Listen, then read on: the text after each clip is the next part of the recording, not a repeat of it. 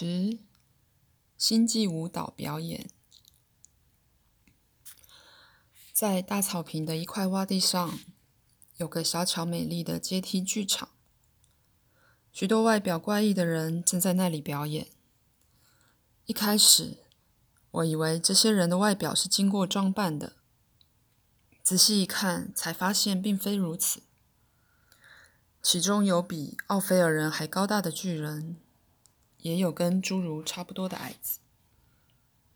有些人长得很像我们地球人，但是有些人和地球人完全不像。他们有奇特但美迷人的眼神，眼睛很大，嘴巴和鼻子却很小。有些人脸上有酒窝，他们的肤色从橄榄色、玫瑰色、黑色到雪白、黄色都有。我想，这些人是从其他星球来的吧？你是怎么发现的？阿米用开玩笑的口气问我。因为我的问题蛮蠢的，阿米又说，他们分成小组，正在表演自己星球上的舞蹈。大舞台上，每个星球的人分别围成五个圆圈，彼此手牵手，在优美的旋律下愉快的跳舞。跳着跳着，会有一颗金色皮球轻轻的从天而降。当球靠近某个人时，他会把球推向空中。在球掉下来的同时，推球的那一组人和其他四个圆圈的人便边跳边移至中间的位置。然后随着加入的音乐更换舞步，而且一点也不会和先前的音乐和舞步产生不协调的感觉。在此同时，其他星球的人仍随着第一首旋律跳舞。当金球落向第二个团体时，他们会向场中央聚拢，第一个团体便回到原来的位置。大圈缓缓地转动着。每当一组表演结束，观众就报以热烈的掌声，表示敬佩和喝彩。观众中不仅有奥菲尔人，也有其他星球的人们。剧场四周装饰着五颜六色的彩色旗帜，剧场外有个专门停放飞船的地方，形形色色的飞船停泊在那里，其中也有些飞船停留在空中，像是我们这一艘。谁会赢呢？我问阿米。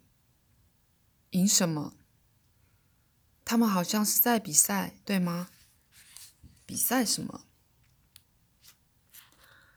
比赛看谁跳得好啊。这不是比赛。那他们为什么要跳舞？他们在表达心中的感受，用好看的节目娱乐大家，也借此联络感情。跳得最好的那一组，难道没有任何奖励吗？他们在这里表演，不是为了竞争比较，而是互相学习，彼此同乐。地球上都会奖励优胜者，奖励的结果就是落后的人会自卑，优胜的人则自我膨胀。阿米笑着说：“优胜劣败是很残酷，可是如果想要胜利，就必须努力啊。”胜利就是一心想要战胜别人，这会引起恶性竞争，互相猜忌，最后还会导致分裂。难道竞争不好吗？竞争应该是以超越自我为目标，而不是压倒别人。在进步发达、人人亲如手足的星球上是没有竞争的，因为竞争会替分裂、战争和毁灭埋下种子。没这么严重吧？我说的是竞争，是健康的比赛，好比说体育竞赛。这是原始人的观点。地球人在足球场上互相厮杀，往往造成流血冲突，而这就是你所看的健康的体育竞赛。他们刚刚的表演和地球上小孩子常玩的一种游戏很像。是啊。就像小孩玩的游戏一样，它代表了团结一致和相亲相爱的精神。对了，你胸前那个图案代表什么意义？代表高尚而自由的爱，一种超越国界的爱。是我们刚刚说的那种宇宙爱心吗？没错，阿米高兴地说：“宇宙爱心与神的爱最相似。那个人之爱呢？个人之爱是宇宙爱心的起点。”我们一边观看表演，阿米一边解释：“他们的举手投足之间都有意涵，就像是一种语言。”这种舞舞蹈好美，真希望我奶奶也能看到。对了，地球上现在是几点钟？别担心，你奶奶还要睡四个小时。我们从这个地方也能看见她吗？可以。我们现在是在另外一个星球上，诶。没错，因为我们在地球上设立了小卫星联网。所以，只要透过卫星连线，就可以接收到地球上的讯息。阿米启动荧幕上的控制键，我们从高空上看到了地球，然后沉睡中的奶奶出现在荧幕上。真是神奇！这个荧幕可以看到整个宇宙吗？别异想天开了，我看你是不知道宇宙有多大。是的，我是不知道，我坦白承认。我们已经掌握了几百万个银河系的情况，有些距离比较近，有些很远。至于更远的地方，连我们的卫星也没辙了。不过，这个荧幕已经能看到不少东西了。另外，我们还可以看到任何星球和任何个人的过去。可以看到过去？这怎么可能呢？宇宙中发生的一切。任何人做的任何事都被记录下来了。你是说所有发生过的事？我吞了一口口水。对，一切事物都可以被记录下来。这颗漂浮在空中的金球接受了阳光之之后，会把光投射出去，其中一些光束变成你们看得到的光线，另外一些则迅速向上流窜。朝外太空而去，并且永远在太空里旅行，不会停下脚步。如果我们能拦下这些到处跑的光束，然后加以放大，就可以借由这个金球看到过去某一个时间点的影像。真是不可思议！有机会的话，我可以让你看看拿破仑、凯撒大帝、耶稣、林肯、菩萨、柏拉图、穆罕默德、摩西。真的吗？我们还可以看看几年前的你。这这，阿米，不要啦！我想起以前做过的蠢事，巴不得永远忘掉他们。阿米笑了起来。小孩子调皮捣蛋不是什么坏事，彼得罗，你不用太自责。现在我们继续观察这个星球吧。我希望你对奥菲尔能多了解一些。我们向上飞去，阶梯剧场在我们脚下成为一个很小的黑点。这时，一艘发光的飞船从我们身边快速飞过，不停地转换着灯光。阿米一面调皮的笑笑，一面也跟着转换我们这艘船的灯光。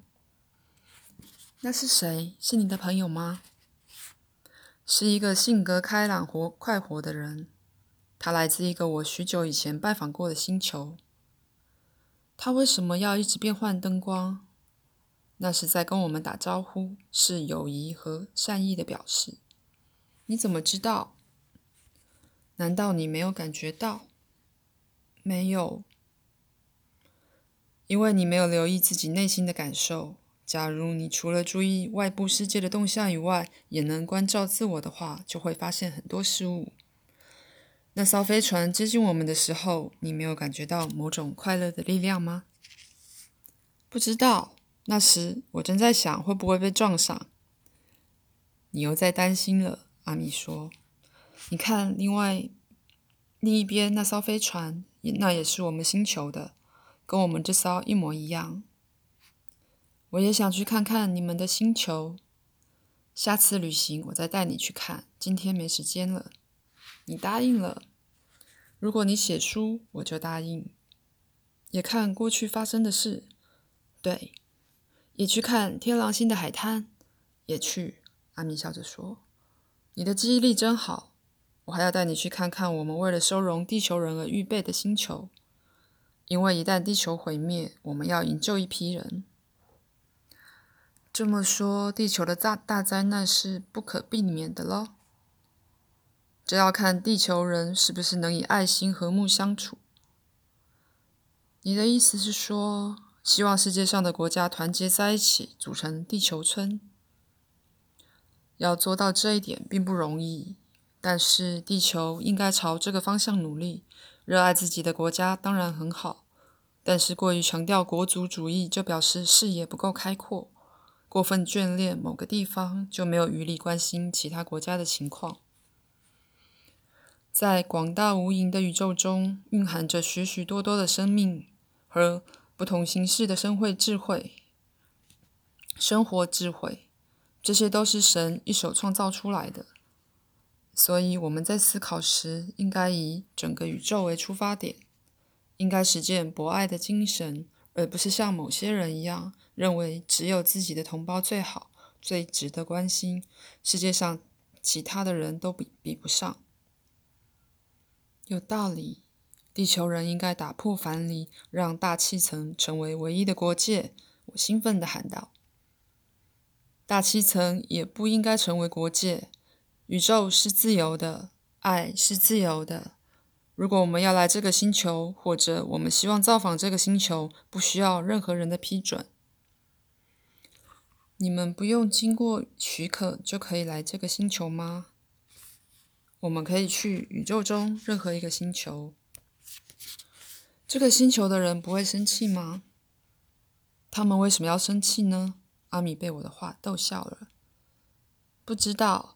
我很难接受这么多奇妙的事情，彼得罗。我希望你明白，所有进步发达的星球都会结合在一起，变成一个相亲相爱的大家庭。在这里，大家就像一家人，就像好朋友一样，谁也不会伤害谁。每个人都可以自由的在各星球间穿梭，彼此之间没有任何秘密。银河系之间不会爆发战争，也不会产生暴力行为。因为只有生活在原始社会的人类才会使用暴力。残暴的人类创造出来的社会有几个特点，那就是残暴、不友爱、不公正、没人性，以及充满了残忍的竞争行为。但是在我们的世界是很不一样的，我们没有必要跟任何人竞争，就像没有人想要打败自己的兄弟一样。大家唯一希望的就是能一天比一天更好，以及享受健康而优质的生活。然而，正因为我们的心中有大爱，所以对我们来说，能够为别人服务、帮助别人、协助他人解决问题，就是我们最大的幸福了。我们每一个人的内心都很平和和热爱神，并且衷心感谢神赐给我们的生命。让我们能幸福的生活，因此我们会努力遵循神定下的规则。因为你们知道的事情很多，并不是这样，彼得罗。我们只是按照爱心的指令行事而已。因此，对我们来说，生活是非常朴实单纯的。尽管我们的科技十分发达，所以地球人如果得以幸存，能够克服自私自利。和不信任他人的缺点，我们一定会出面帮助你们，邀请你们加入相亲相爱的宇宙大家庭，让你们获得科技方面的知识，并且使心灵层次能够提升，这样才会拥有真正幸福的生活，就像我们一样。阿米，你说的真好，因为这是真理，而真理是美好的。你回到地球后，要把这本书写出来，让它成为另一种声音，为地球人带来小小的帮助。大家看了我的书，就会放下武器，过起和平的生活。我信心满满的说。阿米摸摸我的头，笑我的孩子气。不过这一次我心甘情愿，因为我已经知道他不是一个小孩子。阿米说。你真，你太天真了。你没发现地球人仍然生活在敌对的情绪中吗？他们在昏昏沉沉的睡眠中被梦魇俘虏，难以苏醒，满脑子都是丑陋的念头。可是宇宙间的真理是美好的，一点也不丑陋。比方说，你会觉得花园很难看吗？怎么会呢？花园当然是很漂亮的。但是如果把花园交给那些治理国家和率领军队的人照顾，他们在泥土里种下的会是一颗颗的子弹，而不会是花朵的种子。一段时间之后，花园里只会充满毫无人性的法律条文，而不是生气盎然的绿芽。那么，总统是不会相信我书里的话了。只有小孩子以及还能用小孩的眼光看世界的人会相信你的话，大人们则认为有关外星人的事都是恐怖的。他们已经黑白不分了，又怎么会对你的书感兴趣？他们还真惨！我气急败坏地说：“孩子们凭着直觉可以了解到真理是美好的、和平的，他们会为了传播我们的讯息而做出贡献。”而这个讯息是透过你的书到达他们手中的，这是我们计划的一部分。我们的工作是提供你们必要的帮忙和协助，而你们每一个人的任务就是为了使世界更美好而奉献自己的心力。如果地球人根本不理会你说的这些话，而执意要毁灭世界呢？那我们就不得不再做一次几千年前做过的事。营救进化水准高的人们，我很有把握的说出口。是的，彼得罗，我有七百度吗？我仍然想知道我的进化水准。我告诉过你了，所有为他人的幸福而努力的人，进化水准都很高；所有能做好事而不肯做的人，麻木不仁的人，或者不当谋取私利的人，进化水准都很低。好，好，好！我一回到家就开始写书。我急切地说。阿米听到我的话，忍不住笑了出来。